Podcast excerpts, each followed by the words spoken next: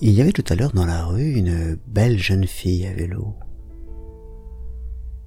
Et, la regardant, j'ai, compris pourquoi on prête parfois au désir un côté maléfique.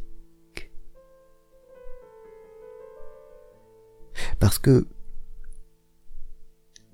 ce que je désirais, c'était en fait la, la jeunesse, c'est, c'est sa jeunesse que j'enviais à ce corps de jeune fille. Et l'essence de mon désir, au fond, était ceci. La jeunesse de ce corps. C'est cela qui, qui faisait mon désir. Et, prenant conscience de cela, je me, souvenais de, tous ces livres que j'ai lus où, où il est question de, personnes, d'hommes vieux qui, qui sont prêts à, à sacrifier des vies pour, euh, pour fabriquer et boire des, des élixirs de jeunesse. il n'y avait évidemment au fond de moi aucun, aucune envie, aucun désir de ce genre-là, mais, mais, mais j'avais perçu quand même au fond de ma conscience ce, ce, cet aiguillon-là. Le beau corps de cette belle jeune fille.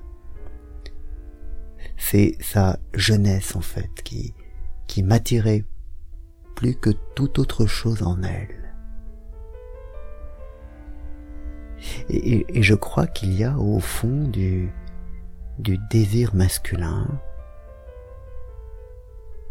quelque chose qui a toujours trait à cela, à, la régénération, à la jeunesse à la reproduction, à la pérennisation de l'être.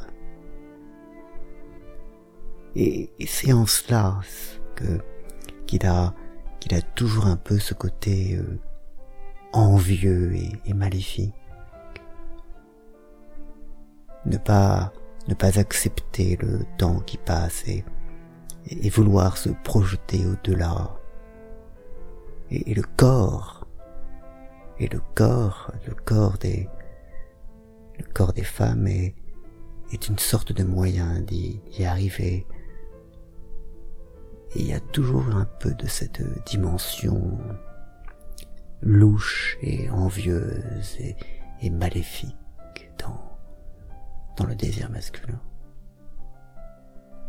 Enfin, je crois. Peut-être.